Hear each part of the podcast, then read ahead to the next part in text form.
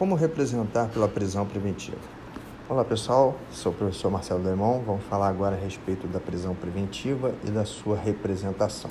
Quando a gente trata da prisão preventiva, nós temos que entender que para o inquérito, a principal finalidade dela será sempre garantia da ordem pública, ordem econômica ou para assegurar a aplicação da lei penal, os requisitos da parte inicial do artigo 312.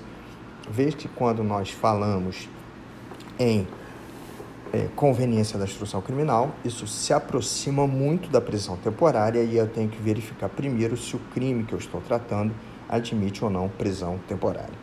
Né? Então, nós temos que buscar indícios de autoria, prova da existência do crime, parte final do artigo 312, e depois fundamentar a necessidade dessa prisão.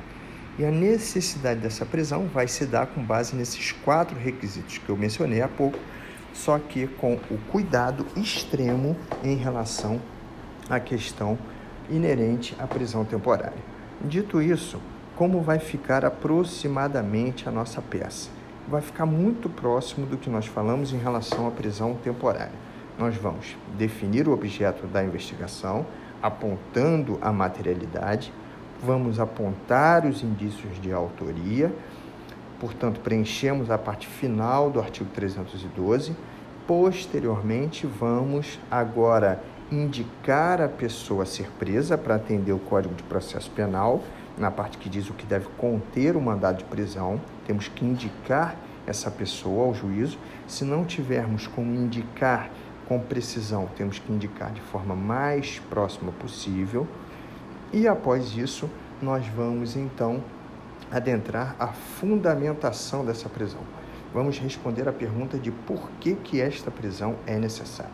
Essa é a parte mais complexa desta, dessa peça. Por quê? Nós vamos ter que lembrar muito aqui da jurisprudência do Supremo quando estivermos redigindo o pedido. Então vamos ter que lembrar que a garantia da ordem pública deve se dar em razão do risco que existe na liberdade naquele momento vez que o risco pretérito não serve de embasamento. A mesma coisa é garantia da ordem pública, mas isso vai depender do que vier no enunciado em relação ao tipo de crime que estamos investigando. Qual é o tipo de delito que estamos investigando? Estamos investigando crimes contra a ordem econômica? Estamos investigando formação de cartel, entre outros da mesma espécie? Se assim for, nós vamos e houver risco de reincidência, periculosidade do investigado, nós vamos fundamentar o nosso pedido com base neste, requisito. Agora, se houver risco de fuga, risco de que o indivíduo vá se ausentar do país, aí vamos fundamentar na garantia na, para assegurar a aplicação da lei penal, ou garantia de aplicação da lei penal. E também podemos falar pela conveniência da instrução criminal, quando em liberdade ele colocar em risco a aplicação, a instrução do inquérito.